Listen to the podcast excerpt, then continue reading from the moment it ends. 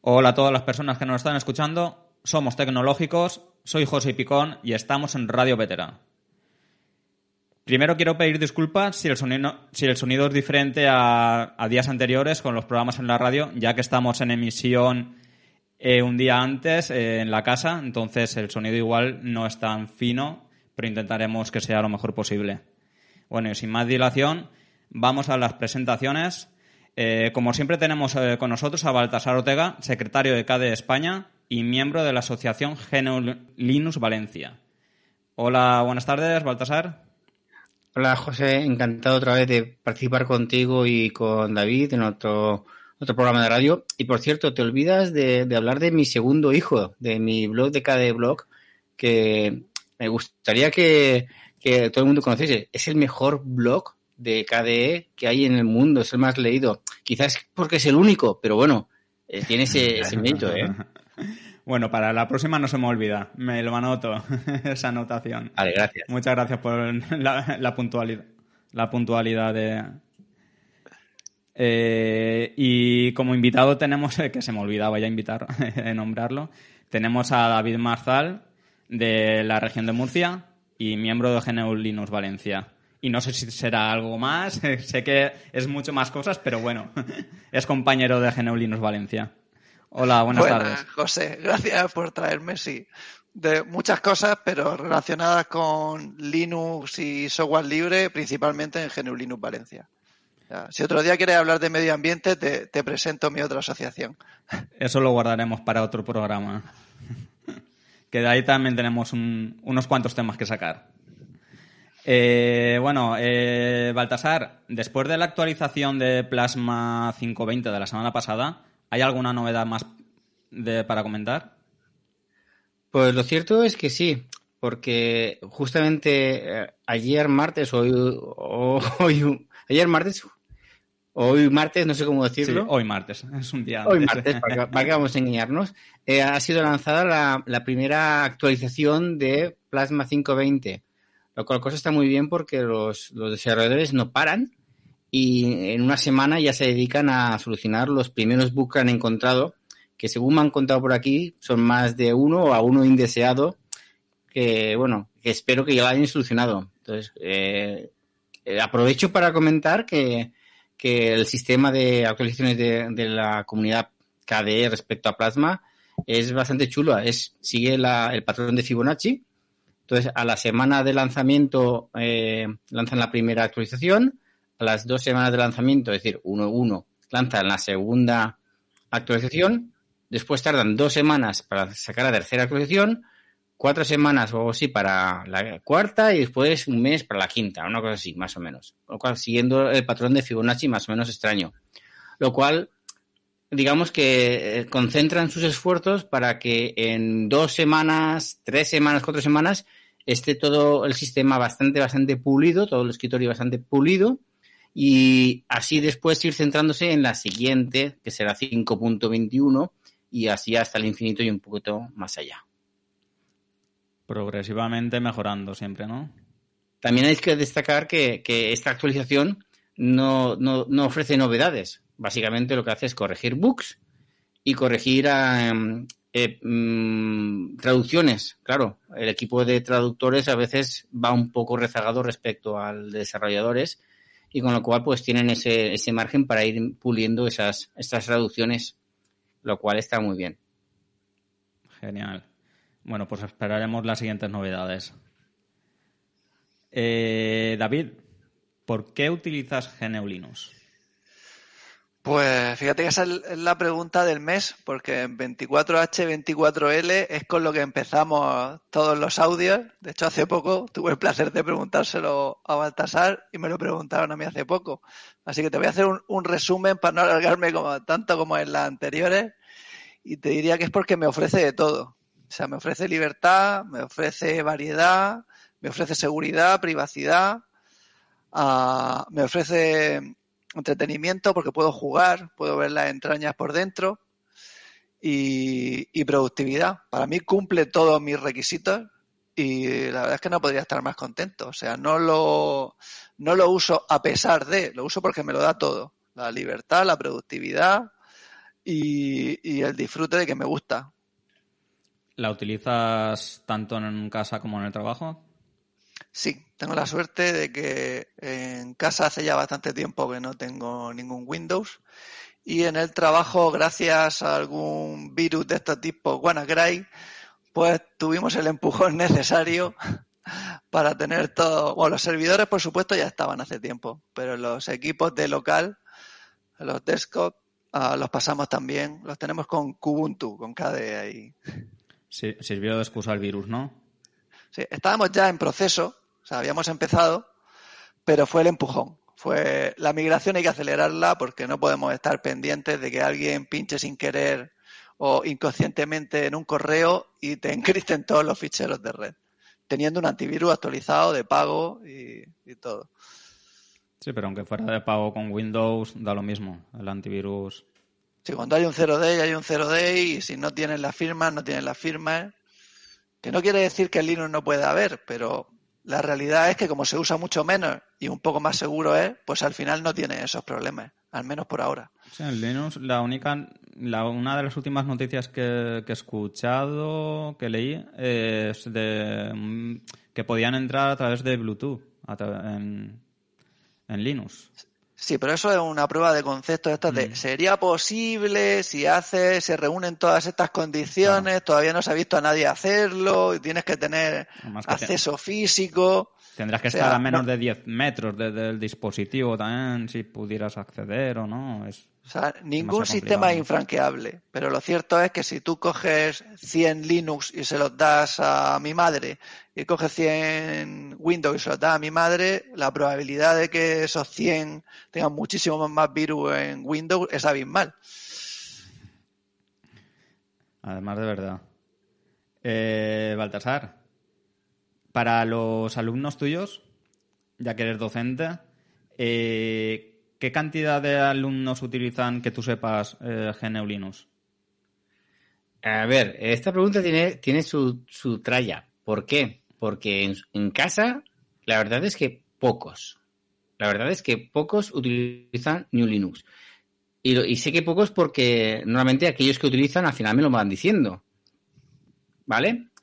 eso no significa que no haya tenido eh, casos de éxito, sobre todo casos de éxito a posteriori. Es decir, después de estar yo trabajando con ellos o, dándole la tabarra o, intentando enseñarles alguna cosa, al cabo de X años eh, se ponen en contacto conmigo y me dicen, oye, esto de Linux, eh, ¿cómo iba? ¿Cómo va? O, mira, me he puesto un Kubuntu o me he puesto un, no sé, un Manjaro. ¿Qué te, qué te parece? Pues estupendo. Es decir, que al menos la parte de dejar la semillita para que posteriormente eh, vean que hay una alternativa y que mola mucho y que pueden hacer de todo. Porque claro, pensar que mis alumnos, que son de 12 16 años, si no tienen el Fortnite en su, en su ordenador no son nadie. Con lo cual, ahí hay un hándicap importante. Pero bueno, sí que es cierto que a lo largo de mis demasiados años trabajando, pues muchos alumnos sí que han ido traían su portátil, se instalaban su Linux, otros discutíamos si Kubuntu o Ubuntu en la época cuando estaba esa guerra tan enfurecida entre Nome y KDE, una, guerra ficticia, por cierto. Sí que ha habido. O sea que, bien, en esa parte estoy bien. Al menos, además, como ven a mí utilizarlo día a día y les, les hago cuatro, cuatro tonterías, que, uy, que la ventana se, se, se, tambalea un poquito Oh, que mira, que pincho y se rompe. ¿Y eso qué es? Pues nada, esto es Linux. ¿Y, qué pasa? Yo con normalidad se lo implico. Entonces les pica el gusanillo. Eso por una parte. La segunda parte sería, eh, ¿lo utilizan? Sí, en el colegio lo utilizan.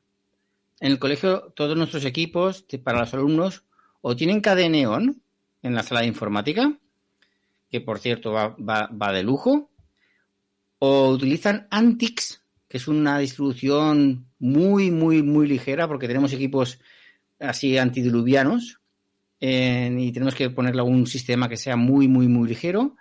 O utilizan, eh, creo que han utilizado Linux Mint, han utilizado OpenSUSE, es decir, ellos lo utilizan y los problemas que tienen son cero.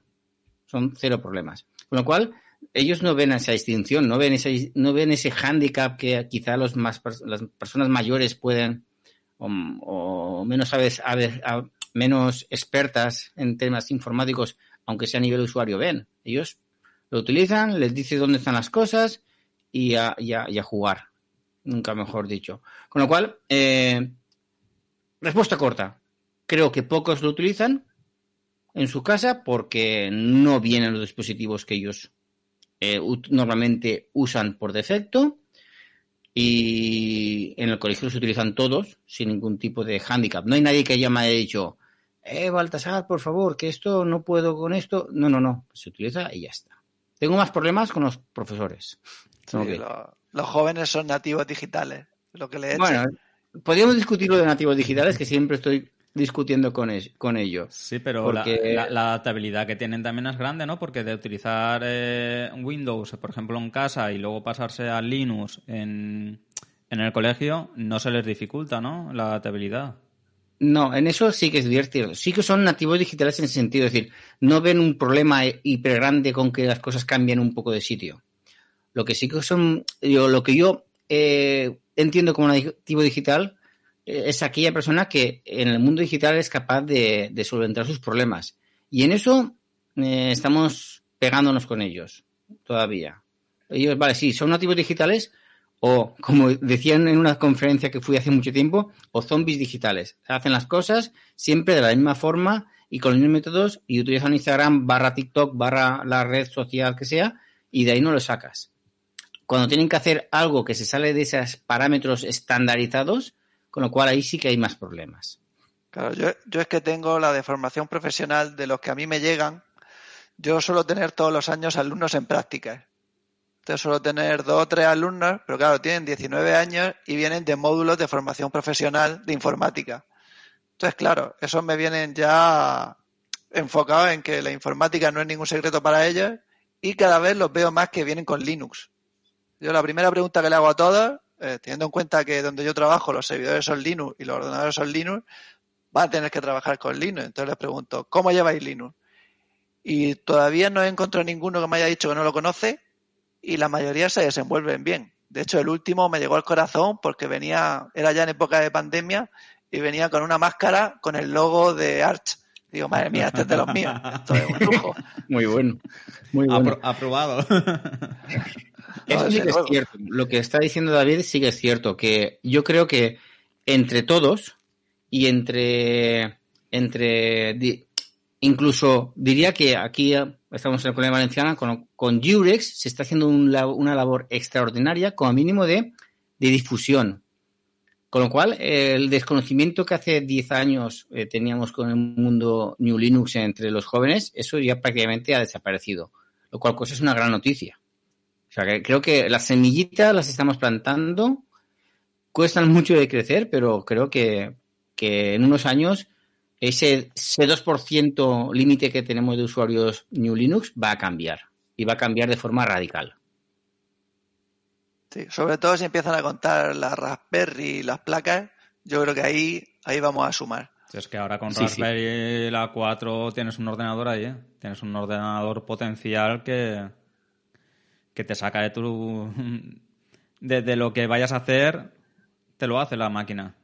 La da muchísimo juego y es, un juego que el 90% será con Linux. Sí. Cierto. Y que puedes hacer de todo con, con, esa, con ese microordenador. Yo me he hecho una cámara de seguridad para mi casa y la de mi familia. Yo lo utilizo como centro multimedia y estoy flipando. ¿Cómo puede ser que una cosa tan pequeñita, tan baratita, puede sacar tanta potencia? No es que sea una barbaridad, pero bueno, es... Pero cumple de sobra. Sí, cumple. Yo la mía la tengo con Kali Linux eh, para el laboratorio, para hacer pruebas y todavía... Y es la, la 3. De las, sí, yo tengo la 3 de, las primeras eh, que sacaron. Y me funciona todavía. Y me imagino... Y la 8 yo no la he visto funcionar, pero eso tiene que ser una máquina. El otro día me mandó, me mandó eh, Dioscorp una, una caja donde la puedes meter la, la, Raspberry Pi, es que se queda como un hammer, la caja es parecía un hammer, y, y, pones una batería también externa dentro y un disco duro externo de dos y medio, y se te queda cer- cerradita y con eso ya le puedes dar funcionalidad a lo que quieras. La Al que- final ahora el límite es tu imaginación. sí. Porque tienes de todo, aparte de módulos, hacks y software ya prácticamente preparado, es que, es que, lo se te ocurra, si no está hecho lo puedes hacer tú. Además que tanto con Raspberry Pi o con Arduino, el que se aburra es porque quiere. Sí, sí, a mí me faltan dos o tres vidas para meterme también con Arduino. Ese es el problema. A mí, en el Arduino, en, en el colegio, hemos hecho varios eh, proyectos con Arduino y, hem- y construimos una máquina Pong con un Arduino conectado a un televisor de, de, tu- de tubo. Qué chulo. Eh, y es que es flipante como con tres cables y, y creo que me he pasado de uno. Eh, enviábamos la señal de televisión de Arduino al televisor y funcionaba francamente bien. Fue asombroso. Es decir, eso, lo que tú dices, quien se aburre en esta vida es porque realmente se quiere. A mí me, hace- me hacen falta 10 confinamientos Sí. para poder hacer todas las cosas que quiero hacer. Sí, porque dinero tampoco es tanto. Con Arduino, eh, todas las piececitas, no, si te vas a AliExpress o a tiendas de, robótica, domótica, eh, de electrónica, eh, las piececitas no valen tanto dinero. Te vas a piezas de, de 20 céntimos para arriba, pero ya Sobre te puedes gastar si el dinero que quieres. con jugar. Si tú comparas jugar con estas cosas con jugar a un juego de última generación, pues entre las 400 pavos que te puede costar una tarjeta gráfica y esto, pues fíjate si tienes para proyectos. Uf, todo lo que quieras. Desde montar tu propio dron, a tu coche, a tu vídeo, a tus cámaras de vigilancia que las controlas de donde quieres. Es, es un mundo sin fin.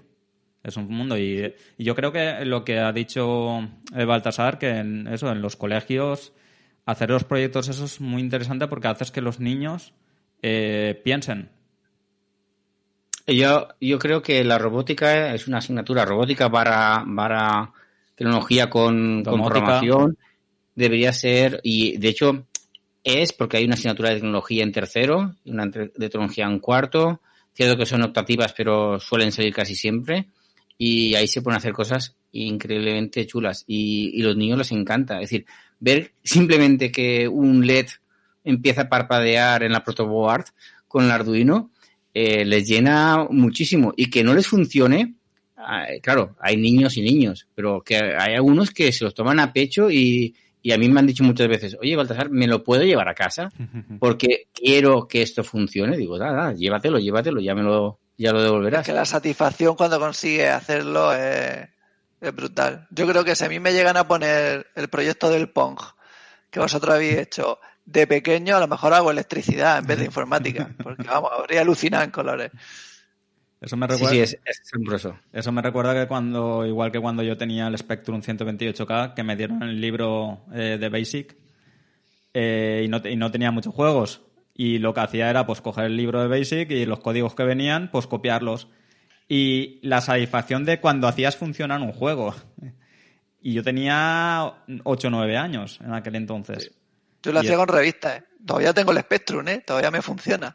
Yo, Yo es que soy de MSX. yo me arrepentiré toda la vida de haberlo, de haberlo regalado.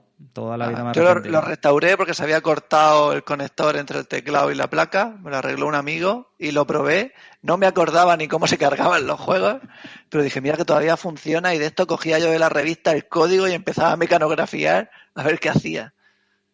No, no, era- en, en aquel entonces yo disfrutaba, yo solo lo sacaba el fin de semana y yo... Yo las revistas las, las empecé a comprar más tarde, ya cuando tenía el 386 creo que era. Eh, pero con el libro de Basic yo es cuando aprendí a mecanografiar y aprendí a programar en Basic sin saberlo. Porque yo en aquel entonces yo no sabía lo que estaba haciendo tampoco. Yo seguía las instrucciones del libro y ya está. Y así es como va aprendiendo uno. Y la satisfacción esa de coger el código, escribirlo y que te salga un, te salga un juego de la nada. Yo recuerdo en esa época que yo tenía una MSX, no tenía un, un Spectrum, un poco más... Yo era de los ricos en teoría, porque según me he enterado después, el MSX estaba por encima de, de los Spectrum. Eso no lo he descubierto después, más tarde. Y con un amigo programamos un pequeño juego de, de naves espaciales y nos quedamos en sus rutinas. Ahí nos quedamos ya estancados porque ya no sabíamos tirar más, porque disparaba la nave espacial y se paraba todo hasta que la bala desaparecía. Y ahí nos quedamos. Pero bueno, es, eso de dibujar los sprites y fue súper chulo. Pasa que cada uno después tiene, tira hacia un lado. Yo pues me, dediqué más a, hacia la física y me dejé la programación. Y yo creo que lo hice porque en mi foro interno pensaba que si me dedicase a la programación, a la informática, eh, no estaría pegado continuamente a un teclado y una pantalla y, mejor dejarlo como hobby que dejarlo como, como trabajo. Era sorprendente. Yo cuando me pongo a programar algo que son cosas tontas en Bash o como mucho en Python, se me van las horas. Estoy arreglando líneas, metiendo métodos. Y es que te, da una satisfacción de crear. Y no te eh, das cuenta de esas horas que pasan. ¿no? Sí, me di cuenta porque sé que, no estoy atendiendo al resto de lo que tengo que atender. Pero a mí se me, se me pasan, digo, uy, ya son las nueve de la noche. Digo, uh, salgo ya. Porque es que los que no tenemos dotes artísticos de dibujar, cantar o todos estos tipos de cosas, la vena artística nos sale programando o inventando cosas aquí en informática. Y hoy en día es mucho más fácil que antiguamente.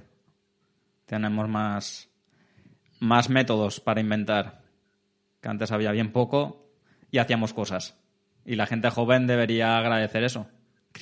porque yo siempre digo que oye, hoy en día la gente joven, teniendo un, en, el, en el móvil que llevan, en el, smartphone, más tecnología que la primera nave que fue la Luna, y se quedan quietos sin hacer nada, sin aprovechar el tiempo. bueno, bailando en TikTok. Sí, sí, claro, bailando en TikTok. ya llegáis a, los zombies digitales. Habéis ah, llegado a los zombies digitales. ya, hemos pasado de tema, ya hemos cambiado a. no obstante, eh, creo que al final es un poco tópico, porque eh, mi experiencia docente es que a jóvenes hay muchos y muy, muy buenos, eh, con muchos intereses y, es y cuando se ponen, se ponen, ¿eh? O sea que no generalicemos tanto. Lo que, lo que sí que ocurre es que ahora mismo esa tecnología está en el 100% de los jóvenes. Y cuando éramos nosotros jóvenes, esa tecnología no estaba tan abas, no estaba tan, tan cercana. Con lo cual, ahí podemos ver esa pequeña diferencia. Seguramente eh, esos jóvenes que tienen esos móviles y no hacen nada, seguramente eh, no, no, hubiesen tenido su Spectrum o su MSX en su, en su época, en nuestra época. No sé si me explico. Sí. Mm. Aparte de que a mí ya me pilló un poco pequeño, pero antes cuando empezó la informática, que tú podías ver cómo funcionaban las cosas, incluso a nivel físico. Luego ya empezó todo a hacerse microchips pequeños y quitando válvulas y, ya requería una capacidad de abstracción que costaba más meterse con ellos. O sea, ya tienes que ser ingeniero electrónico para entender algunas cosas. Entonces, antes llamaba mucho el hacértelo tú, el jugar con, pues, abrir el Spectrum, ver qué tenía por dentro, soldar, poner algo. Ahora en día eso, Arduino lo está retomando. Sí, y en la capacidad, bueno, y gracias al software libre que se puede ver el código de las cosas, pues es como ver un poquito el hardware por dentro. Tú que eres más programador que yo, seguramente lo verás así. Sí, a mí yo, por ejemplo, aunque sea una tontería, pero estoy empezando a jugar con Jack, ¿no? El servidor de audio este profesional de Linux. Pues leyendo páginas web de KX Studio he visto que tienen mal un, un enlace o Oye, pues yo puedo meterme en el GitHub de esa página, mandarle un pull request y arreglársela. Aún sin ser código, eh, pero puedo colaborar. Y una manera de darle las gracias a esa gente por el tiempo que, le están dando a un software que usa tanta gente y que hace tantas cosas. Pues ahora mismo colaborar es sencillísimo. Si no sabes programar, puedes traducir, puedes ayudar con documentación, puedes hacer diseño. De hecho, creo que en la actualidad, eh, para que el desarrollo de software libre vaya mejor, creo que hace falta, y que por los programadores, más gente en tareas de promoción, de, de creación de contenidos, de, eh, de creación de, de iconos, de creación de banners, de promoción de eventos, que casi programadores, porque tal como está el software libre en la actualidad, y creo que es una opinión que compartimos aquí los tres y compartirán más oyentes, el software libre eh, te da, le da a un usuario estándar todo aquello que le hace falta y, de sobra. Y mucho más, sí. De hecho, el software libre suele tener miles de proyectos muy buenos que ni la gente que está interesada en el software libre conoce. Yo no paro de encontrarme proyectos y aplicaciones que son geniales y no conocía. Pero todas las semanas, ¿eh? Nos pasa a vosotros, a mí me pasa, que llega un momento en que dices, vale, ya, ya, ya controlo el software libre, ya controlo todos los proyectos que hay en el software libre, más o menos. Alguno me acordaré más o otro menos, pero y de repente alguien te dice, pues mira, esto de aquí, y te abre una ventana y es como si dices, jolín, pero si ahora esto es Nueva York, si no había si, conozco solamente un 5% o menos de todo lo que hay en el software libre. Aparte es que casi cada ventana es infinita. O sea, es que te puedes meter en tantos temas que es como, yo lo comparo con los médicos. Cuando los que trabajamos como informáticos nos dicen, no, pero tú tienes que saber de todo, digo, es imposible. A un cirujano de, ah, de neurología no le pides que te opere el corazón. Y a alguien del pulmón no le digas que te quite el hígado. O sea, pues puedes, puedes tener nociones, pero no saberlo todo. Claro, puedes hacer lo básico. Todo el mundo te, te, puede ver si estás constipado o a lo mejor quitarte un órgano sencillo, pero el cerebro y el corazón no te lo operan cualquier médico. Pues en, edición de vídeo, de música, de programación y de un montón de temas, es que o te especializas en eso o puedes saber un poco de todo, pero saber todo de eso y todo de lo demás es imposible. Sí, eso, eso es lo mismo de cuando, no, es que yo sé programar. Ah, arréglame el ordenador. No te he dicho que yo sé programar, no te he dicho que sé arreglar ordenadores. no, sabes porque sabes, porque eres curioso y lo haces, pero no es que te dediques a eso, a arreglar ordenadores. Me dedico a programar. Completamente de acuerdo. Es un mundo demasiado extenso para que alguien lo domine y creo que gracias al software libre pues eh, se extiende día a día más y con el conocimiento compartido hacemos que, evolucione de una forma hiper rápida. Estoy súper contento de, ver cómo las comunidades no hacen más que crecer. Eh, algunas desaparecen, otras eh, se desarrollan más y esto creo que es imparable. No, solo... Lo pueden parar los políticos, pero pero tampoco. Desde luego, ayudar por ahora no están ayudando demasiado. Ya hemos tocado. Correcto. Y mira que en Valencia estáis mejor, pero bueno. Bueno, ya nos, querían quitar, nos querían, nos querían quitar libres, ¿no? Bueno, han hecho algún amago, a ver cómo, cómo acaba la cosa, pero no lo sé, no sé. Eh, creo que hay que estar con las uñas afiladas para defenderlo cuando, cuando es necesario. De hecho, creo que la Asociación New Linux Valencia eh, lo ha hecho cuando ha sido necesario y creo que, lo va a seguir haciendo. O sea, tenemos, tenemos, tenemos un tesoro, tenemos un tesoro que se llama Jurex, eh, uno de los desarrolladores muy poquitos que están haciendo muchísimo, como hemos comentado antes, por la difusión del software libre. No es fácil, nada fácil eh, llevar una distribución Linux que funcione en la mayoría de los equipos que tiene un, departamento educativo. Imaginaros las reliquias que podemos encontrarnos ahí. Eh, dispositivos mm, del 2000 seguro. Y que más o menos funcione y que todo, todo sea compatible, pues es una tarea titánica. Creo que reconocida, eh, pero poco, y, debemos mantenerlo como sea. Eh, tiene que ser un bien inmaterial como son las fallas o como es la dándole recursos. Que, al final hay cosas que, que, funcionan gracias a la buena voluntad, pero claro, la buena voluntad llega hasta un sitio. O sea, una persona sola puede hacer, por mucho que sea sobre esfuerzo, hasta X. Pero cuando hacen falta tres, hacen falta tres. Y si son diez los que hacen falta, son diez. A ver, evidentemente, eh, recursos y más desarrolladores y equipos mejores y, todo eso completamente de acuerdo. Igual que hacen falta recursos en, los, bueno, en los colegios, que hace falta un informático, pero ya. Y no sé por qué tardan tanto. Igual que hace falta un médico, pero o un enfermero, pero ya. Y bueno, no lo hacen. ¿Por qué? No lo sé. Porque igual no, no, no, no da relito. Pero bien, nos vamos del tema, ¿eh? Sí, bueno, de todas maneras, yo soy optimista como tú reconduciendo, yo creo que el software libre al final, de, a largo plazo, se impondrá. Y son los beneficios que tiene el software libre, es que es lo que dice Baltasar. Es que lo, lo ven quien no lo tiene que ver, eh, los beneficios esos. Porque lo que dice Baltasar, que cogiendo ordenador, ordenadores que tienen 20 años que los puedas hacer funcionar y ahora mismo la necesidad de, de ordenadores que tenemos con los niños y niñas que necesitan eh, dispositivos para poder estudiar desde casa y no se le está dando uso a esos dispositivos. Porque yo imagino que habrá muchos ordenadores llenándose de polvo y sin darle utilidad y pudiéndole dar una utilidad para esos niños. Lo que comentaba antes, y pongo el ejemplo de, mi colegio, tenemos ordenadores del 2005, portátiles del 2005, de 32 bits, lógicamente, que tienen, no sé, un giga de RAM o dos gigas de RAM, que claro, ahí le pones cualquier cosa y solamente el Firefox o el Chrome se, lo come todo y, los podemos resucitar, van relativamente rápidos con una distribución de Linux específica.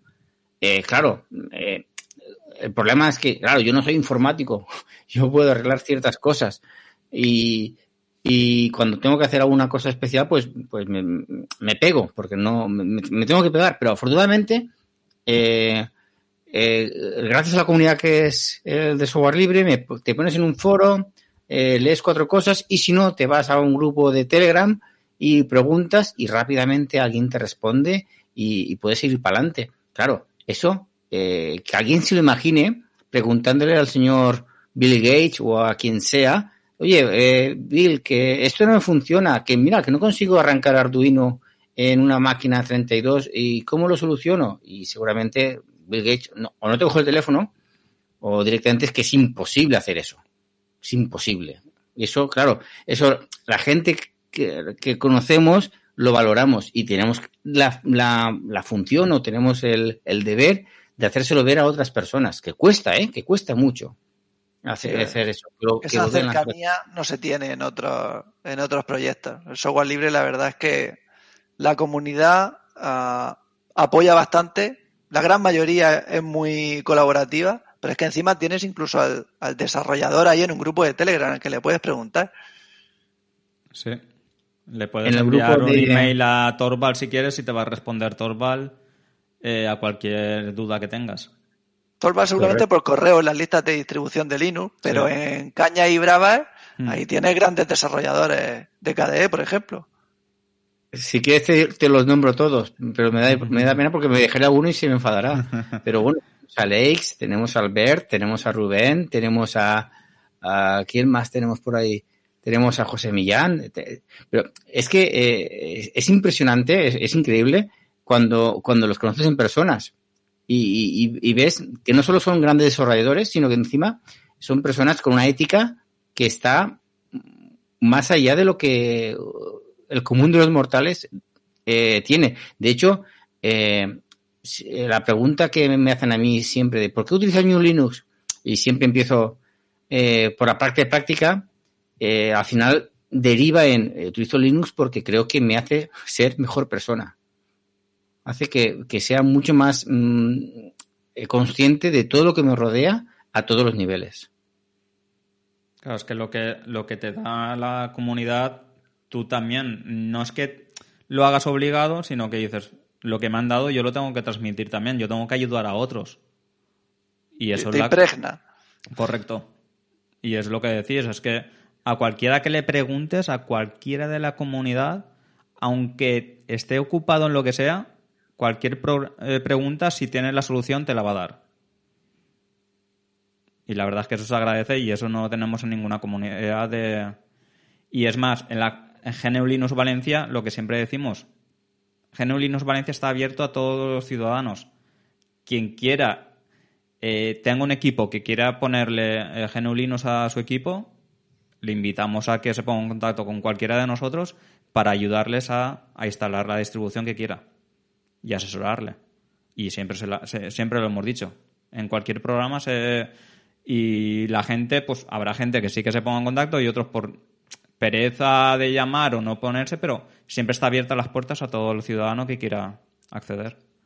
Yo creo que ahí el problema principal es que las, las, las personas en muchas ocasiones se creen todavía que New Linux es para, para gente súper inteligente, súper eh, espabilada, eh, que, sepa, que no utiliza ratón porque lo hace todo con un teclado en una pantalla negra. Están un poquito eh, equivocados en ese sentido porque, claro, tenemos muy poquita visibilidad.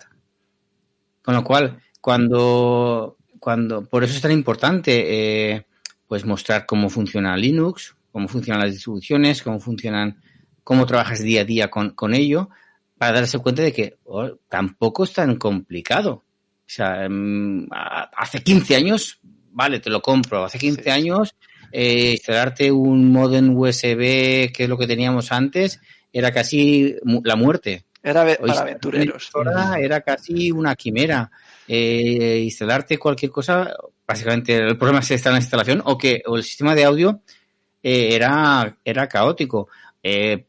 Probarte un juego comercial o no comercial era prácticamente imposible. Instalarte una, una Nvidia era chungo. Ahora mismo, de todas las cosas que acabo de decir, quizá lo más difícil, pues quizás sea, puede ser una impresora. No sé qué opináis. Y, y no, y tampoco. Hoy, hoy, en día prácticamente todas tienen los drivers ya preinstalados. Sí, a lo mejor las Canon tienes que bajarte el, el fichero dev específico, pero sí es verdad que, a ver, el mundo de la informática es infinito en cuanto a hardware. Yo me he encontrado con cosas que van por defecto y por cosas que he tenido que buscar por foros para hacerla funcionar, un modelo en concreto de una fotocopiadora Canon que tienes que hacer no sé qué, pero en general en general estamos en un, en un punto dulce a como estábamos hace 10 o 15 años. Por eso mismo, eh, animar a la gente a que lo pruebe y seguramente se quedará.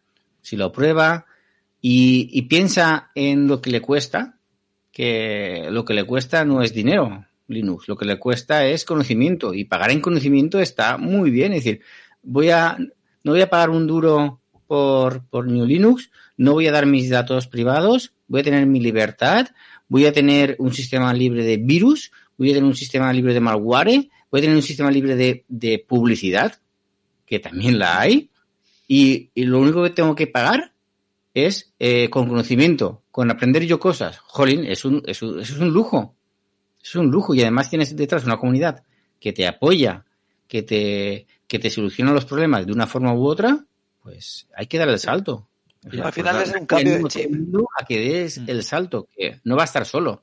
No es la necesidad de bajarte programas piratas, como eh, la gran mayoría de usuarios de, de, Windows. Que quiero el Office, pirata. Que quiero, incluso por el Windows que están utilizando es pirata, la gran mayoría. Entonces, Hombre, desde luego, si, si realmente no pudieras usar cosas piratas, ya os digo yo que el, el nivel de Linux sería muchísimo más grande. Hay países como Corea del Sur que esto aquí alucinan, como en España es jauja todo lo que te puede instalar sin consecuencias. Y si nos tomamos la mitad de serio que allí, madre mía, tendríamos Linux eh, en la mitad de, más de las casas. Más de la mitad de las casas. Se hubieran sí, preocupado sí. de aprender a utilizarlo. Cuando en 20 minutos tienes un Linux ya funcional en cualquier ordenador instalado y con todas las aplicaciones ya necesarias. Claro, eso es una cosa que también los, los usuarios que no utilizan todavía Linux deberían plantearse. Es decir, yo me instalo un sistema operativo Linux y de fábrica, a no ser que sea una distribución un poquito rara como puede ser Cadeneon, eh, de, de, serie tiene bien el LibreOffice, te, viene un navegador web competente, te, te, viene un explorador de archivos competente, te viene un visor de, de, imágenes competente, te viene una aplicación para edición de vídeo barra audio competente, una edición de, de gráficos competente y, y, es solo una instalación.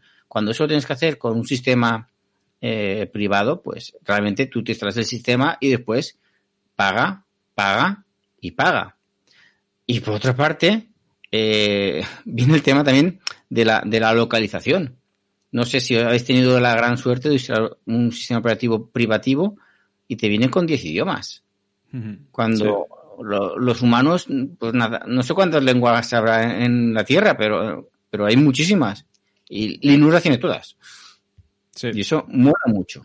Sí. Aparte de que lo que tiene Linux, las distribuciones, desde hace muchísimo tiempo, y ahora lo tiene Windows también, inspirado, es una tienda de aplicaciones maravillosa que tú conforme instalas, tienes una tienda, como tienen ahora todos los móviles, para instalarte lo siguiente. No tienes que ir buscando la página web, bajarte el ejecutable. El 80% de todo el software lo tienes a golpe de dos clics. Y le, y le ha costado eh, aprender eso a Windows. Está en ello. O sea, ahora mismo, si, si Linux es un 9 ahí, Windows te diría que es un 6. O sea, la tienda de Microsoft todavía tiene mucho que envidiarle Mm, a la de Linux. sí. No, es que lo que yo siempre pienso es que tú ves un Windows y los ves todos iguales. Porque con que veas uno ya todos son iguales. A ver, ¿quién de nosotros tiene el mismo, el mismo sistema operativo igual de, de organizado? La Que es- misma combinación, Mm, yo creo que, yo- que no vamos a coincidir. Ninguno. Ninguno, Nada, nada, no. ninguno en el planeta. Yo creo que cada uno lo tenemos diferente la configuración hecha. Sí, y eso, y eso es una cosa que está muy bien, sobre todo cuando pasas muchas horas delante del ordenador, que, la, que lo siempre, eh, que la gente no valora es, vale, ¿cuánto tiempo paso delante del ordenador para hacer qué? Y si tú te, no se plantean que yo puedo hacer las cosas de forma fácil y rápidas. Claro, con el sistema New Linux, que son súper personalizables hasta, el- hasta el no va más, eh, eso se hace en, varios, en pocos clics si tú vas configurando poquito a poquito y, y demás. Eh, claro, eh, la rigidez de otros sistemas operativos pues eh, hace que seas menos eficiente, lógicamente. Eh, yo, lo, me mal decirlo aquí, pero soy mucho más eficiente que cualquiera de mis compañeros eh, trabajando en temas informáticos. Y, y, y, y se lo debo casi todo a, a, a New Linux. Eh, afortunadamente estoy, estoy, estoy introduciendo la secta a muchos de mis compañeros y, y tarde o temprano me lo agradecerán. No, muchos compañeros y alumnos. ¿no? Los que puedo, los que puedo. Vas Pero bueno. influenciando ahí. Y eso está bien, y eso está bien porque siempre digo que los cambios vienen también con eh, viendo a uno trabajar. Porque si ven a uno trabajar eficientemente y tal, siempre se van a plantear qué está haciendo esta persona que va más rápido que yo, eh, qué está utilizando. Entonces siempre es bueno plantearse esas cosas. Lo próximo que tengo que hacer es ponerme a jugar un- al Fortnite en, en, en mi cada de neón. Eso es lo que tengo que hacer para convencer a mis alumnos. Hombre, ahí ganarías mucho. O hacer un directo de Twitch jugando a Fortnite mientras que hablas de Linux. Uf, Ahí tendrías seguidores. ahí sí que te los llevarías a todos.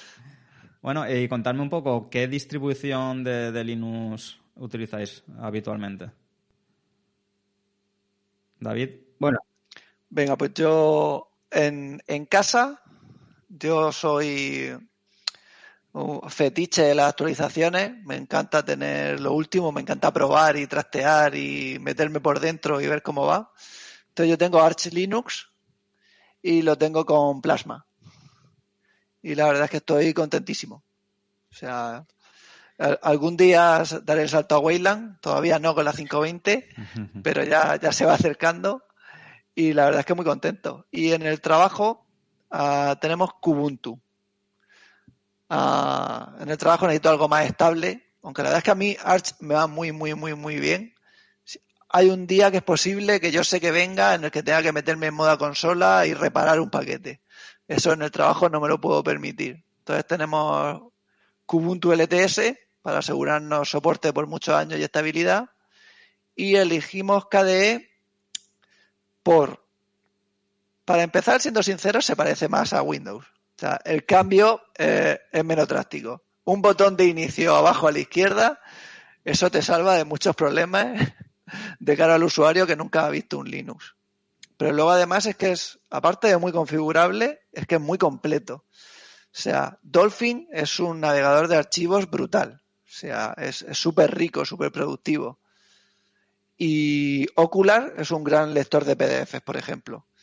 Entonces, esa combinación nos hizo quedarnos con algo que en inglés es feature full, es que no perdiéramos características al pasar de Windows a Linux. Y con KDE no solo no perdíamos, sino que ganábamos opciones. ¿Y todos estos compañeros también estaban acostumbrados a utilizar Linux? Ah, no, no. El único que estaba acostumbrado en ese momento era yo y mi jefe, que ya no está. Ah, Luego vino otro compañero que sí y al resto los convertimos. ¿Y les costó mucho convertirse? No, no, fíjate que lo hicimos. El primer paso fue no saltar a Linux, sino saltar de Microsoft Office a LibreOffice, tener un Firefox, un Thunderbird. Entonces, con eso ya tienes la mitad. de La... Les costó más pasar a LibreOffice que pasar a Linux. Sí, porque se Porque acostumbra a un donde está Una vez que tienes esos programas, en Linux y en Windows, estás dentro del programa. Tú cuando estás dentro de Firefox, te da igual donde estés. Cuando estás dentro de LibreOffice, te da igual de lo que estés. Pero un par de cosas de funcionamiento diferentes, a lo mejor que el Dolphin no es exactamente igual a donde están la- los pinchos USB, por ejemplo, no aparecen en el mismo sitio. Quitando esas cuatro cosas, fue adaptarse a LibreOffice. Que tuvimos la ventaja que hicimos el cambio por la época. Yo de fecha soy muy malo, pero teníamos Office 2003. Y el siguiente que tocaba era el 2007, que había cambiado por completo la interfaz de usuario. O sea, tú cogías Ribbon, el ¿no? Office. Yo creo que fue A por. la Ribbon, ¿no? Sí. Entonces, claro, tú le enseñas eso a uno de mis usuarios y decías, ¿esto qué es? Yo quiero mi Office de toda la vida. Pues LibreOffice se parecía muchísimo más al Office de siempre que el propio Office a partir de 2007. Muy bien. Baltasar. Eh, yo empecé utilizando OpenSUSE en mi época. De hecho, eh, tengo aquí cositas de OpenSUSE. De hecho, creo que es una gran distribución. Pero afortunadamente, bueno, afortunadamente, poco a poco fui migrando a, a KDE Neon. ¿Por qué utilicé OpenSUSE al principio? Porque creo que tiene una cosa diferenciadora respecto a, otras distribuciones, es su panel de control, Just. Con lo cual, pa- para los nuevos usuarios nos viene de perlas tener una cosita ahí que rápidamente te permita configurar cientos de cosas y es flipante. Eh, además tiene una comunidad OpenSUSE fabulosa. De aquí un saludo a, a- ay, no acuerdo el nombre ahora, Antonio, Antonio. Un saludo a Antonio de OpenSUSE que, que lo quiero mucho. ¿Y qué ocurrió después? Pues que, claro, eh, como buen amante de KDE y que utilizaba KDE para todo, porque a, mí no me importaba que se precise en un principio a, a Windows, de hecho yo venía de Windows, lógicamente, con lo cual me venía bien más o menos la idea. Eh, y al entrar en la comunidad KDE, pues claro, cuando la gente de KDE decidió hacer una no distribución que era KDE Neon, eh, digo, pues tengo que ir probándolo. Tardé un poquito y lo puse en mi portátil y rápidamente, como si fuese un virus, se ha ido extendiendo KDE Neon en todos mis, dispositivos. No recomiendo KDE Neon para una persona que se inicie en el mundo de distribuciones New Linux porque creo que necesita una persona detrás que te vaya guiando un poco en ese sentido. Eh, que es lo que tienen mis compañeros. Mis compañeros todos tienen KDE Neon, pero porque los tienen, lo, tienen porque yo, estoy detrás, yo estoy día a día y entonces les voy solucionando los pequeños problemas que van apareciendo. Eh, ¿Por qué KDE Neon? Porque creo, a mí me gusta tener lo último de KDE Plasma, de las aplicaciones KDE, por varias razones, porque eh, conozco a los desarrolladores y sé el trabajo que están haciendo, es un trabajo brutal lo que están haciendo mm, mes a mes, eh, lanzamiento a lanzamiento. Tienen la, tienen la idea de que eso del ETS está muy bien tenerlo, pero si tú quieres realmente solucionar problemas, ponte una rolling release de, de KDE Plasma, que es tener KDE Neon. Es decir, KDE Neon, eh, sabéis que al cabo de, de 12 horas o menos de lanzamiento oficial de cualquier gran eh, actualización, ya lo tienes en tus repositorios. Con lo cual lo tengo lo último. Aparte, para escribir en el blog, pues me necesito estar al día. Y para estar al día, pues debo tener KDE Neon instalado. No me da problemas, eh, me funciona como un tiro, es personalizable, pues en blanco y en botella. No puedo utilizar otra cosa que no sea KDE Neon. ¿Qué equipos tenéis? Eh, ¿Portátiles o sobremesas? Yo tengo eh, dos portátiles, un convertible Lenovo Yoga, que pequeñito y de poca potencia, eh, y después tengo dos sobremesas. Y en todos tengo KDE Neon. Todo eso en casa. Eh, Bueno, en casa, sí, claro, en casa, claro. No, no está nada mal, ¿eh? La, la, na- la medio NASA ahí.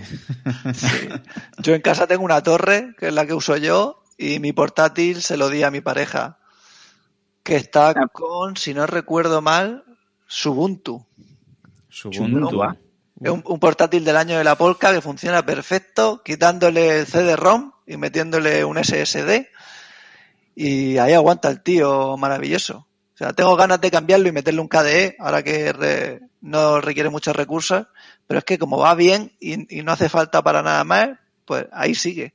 Si va bien, no se toca. No. Sí. No obstante, comentando del Lenovo Yoga, pues, y, eh, es curioso porque compramos un Lenovo Yoga de esos convertibles, ¿sabéis cuáles son, no? Sí, Sí. son muy bonitos. Se dan, es una tablet, pues, para, para cosas de mi mujer, de que una tablet, pero digo, una tablet son porquerías. Para, para mí, las tablets, si a alguien le gustan, pues lo siento mucho, para mí son bastante porquerías todas. Es depende del no, uso no. que le vayas a dar, ¿no? ¿Eh? Que depende del uso que le vaya a dar cada persona. Claro, pero para Para trabajar. videoconsolas sí, productividad no. No. Correcto, ahí estamos.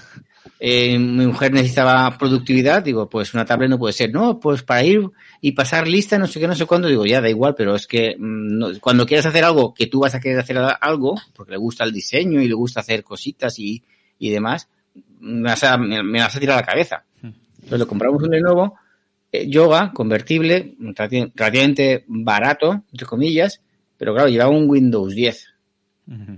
y al cabo de una semana casi me lo tiró a la cabeza. Por, por cosas del destino, pues no lo devolví. Digo, "Mira, me lo quedo. Y al cabo de un año lo rescatamos del polvo. Y digo, pues bueno, ya que he pasado el año de, de, De garantía. de garantía, pues no pierdo nada poniéndole un Linux. Y le puse un cadeneón y os puedo asegurar que hace webconferencias sin ningún tipo de problemas. Es decir, es, es impresionante el trabajo que, que, o la eficiencia o el rendimiento que le puede sacar un, un sistema New Linux a un dispositivo, aunque sea de bajas prestaciones. Y no te dio problema de drivers ni nada, ¿no? El táctil, hasta iniciando el cadeneón en modo o, eh, en live, el táctil funciona. Sí, yo también tengo uno en el trabajo y funciona la primera. Pues mira que me lo preguntaba, ¿eh? Me había sacado dudas, porque yo sí que los he visto bastante por ahí y me preguntaba, yo digo, ¿con Linux funcionarán bien? Aparte tengo, en el trabajo tengo un All-in-One, que es una pantalla gigante que es ordenador, que es muy viejo, pero a mí para ver logs y columnas y datos me va muy bien y es táctil. No he tenido que tocar ni, ni el ratón ni el teclado. O sea, eso funcionaba conforme arrancaba. O sea, hoy en día la verdad es que el soporte del hardware está, bueno, no te digo que sea el 100% perfecto, pero es increíble en comparación con antes. O sea, es que ni instalar un driver, no tienes que hacer nada, va todo. Correcto. Yo también tenía miedo, la verdad es que, claro, una de las principales razones por las que no puse directamente un Linux es porque, mm, y en la parte táctil, además, eh, a un día hablé con Alejandro de Slimbook y me comentó que, que a veces tenían dificultades en ese aspecto y por eso tardé un poquito en hacerlo, pero me quedé sorprendidísimo de, de lo bien que iba. Sí. A mí, por ejemplo, si a ese portátil le pones una pantalla externa, el táctil se me descuajeringa. Y entonces tengo que lanzar un comando y se arregla de nuevo. Porque al tener doble pantalla, la resolución ha cambiado y entonces no sabes realmente dónde está el píxel, que se arregla fácil. Pero ese tipo de cosas todavía te las puedes encontrar. Pero lo que es el nativo, el, el primer uso, suele ser muy bueno. Luego ya pones tres monitores, quieres hacer no sé qué, a lo mejor algo te encuentras. Pero bueno, para un, un usuario normal del día a día, pues le puede dar su uso si, te- si tiene un dispositivo similar. Sabiendo que no dan problemas eh, las pantallas táctiles, que es el mayor miedo que hubieran, que yo también hubiera tenido como Baltasar, para adelante. Ya te digo, yo ahora Sí, sí, sí. ordenadores, eh, creo que lo comenté la semana pasada con Alejandro, que yo lo compré eh, un Lenovo barato a mi madre y eh, nada más llegar ya venía sin sistema operativo y se, le puse Linux, un Linux Mint y la mujer va andando con Linux Mint más contenta que nada y no sabe lo que tiene instalado. Lo que sabe es que no le da problemas. Mi madre No, está es que con los un Lenovo, i10. no sé por qué. Con eh, eh, han empeorado muchísimo. Pero bueno, no, no entremos en lo nuevo porque les tengo mucha manía últimamente. Bueno, manía no, les tengo aprecio. Porque gracias a ellos estoy haciendo que mucha gente se pase a Linux. Sí, aparte, ah, tiene no buen soporte para Linux. Sí, pero bueno, eh, lo bueno es rescatar los, eh, los Lenovo antiguos y tal que están para rescatar, porque ahora la verdad que ya que ha nombrado Baltasar eh, Slimbook, la verdad es que teniendo eh, compañías de, de, ordenadores como tenemos aquí en Valencia con software libre, hay soy unos privilegiados. Mi madre tiene un Band, que es un ordenador muy un mm. portátil muy ligerico, muy muy de ofimática, que lo tiene ya seis años y va perfecto, con el Unity que vino, solo que ha actualizado y se aclara. Y a mi cuñada hace poco le compramos el pepino del K, del Slimbook KDE3. Sí, sí, lo vi. Y está encantadísima. Por eso es que teniendo dos compañías como tenemos, eh, la verdad es que irse a buscar otras marcas como Asus, Dell, e inclusive Lenovo, si te lo tienes que comprar nuevo, los Lenovo van bien para rescatarlos de segunda mano y tal, que la verdad es que son Si está en Wallapop, muy bien, ahí lo rescatan. Pero si quieres una máquina, si quieres una máquina nueva con fiabilidad de que no te va a fallar nada, que te, la posventa sobre todo, la posventa que es muy importante, eh, cualquier problema que tienes, que los tienes a un pie de, calle, como aquel que dice, eh, la verdad es que no miren, no miren otros sitios, sino antes de ir a mirar o a Slimbook o a Band, como ha dicho David, que la verdad es que no se van a arrepentir. Sí, empresas cuanto más cercanía mejor, porque al final, igual que quieres tener una frutería en tu barrio, no quieres que todas las empresas tecnológicas desaparezcan de tu país. Correcto. O sea, aparte es riqueza que reinviertes. Y... Es que, es que ha dado un punto clave encima con esta, con esta pandemia que tenemos encima, con esta gran crisis económica que nos viene, porque no ha llegado todavía. Eh, creo que deberíamos mirar muy, muy mucho en tener empresas de tecnología punta, aunque sean ensambladores, pero que, que inviertan dinero en, en, en, las personas, no inviertan dinero en un, en un consorcio de empresas, un holding de empresas y demás. Esto creo que es de cajón. Y a ver si ahora, con los problemas que nos van a venir y que ojalá no hubiesen venido, se den cuenta los que manejan los hilos de, cómo, cómo va nuestra economía, de que así no puede ser. De hecho, hoy, hoy mismo en Mallorca creo que estaban replanteándose su turismo. Y claro, no, evidentemente es que no es un sistema sostenible. Con lo cual, tener empresas como Band, que tengo que reconocer que no, no he probado ningún, ningún equipo y me parecen buenos, o Slimbook, que afortunadamente sí que los conozco y lo conozco bastante bien, me parece eh, un privilegio increíble. Eh, y, hablo con el de porque es lo que conozco, eh, un soporte extraordinario. Es ahora mismo, de hecho, hoy mismo, un tal, tal Juan Febles estaba comentando el Slimbook Essential y decía, claro, si tú coges un, un, portátil normal y le pones un SSD y le pones cualquier cosa, te vas al precio de un Slimbook Essential de 15 pulgadas y, y el Slimbook Essential es mucho mejor. Aún doblándole la rama al Slimbook. correcto, lo habéis visto, lo habéis visto. sí.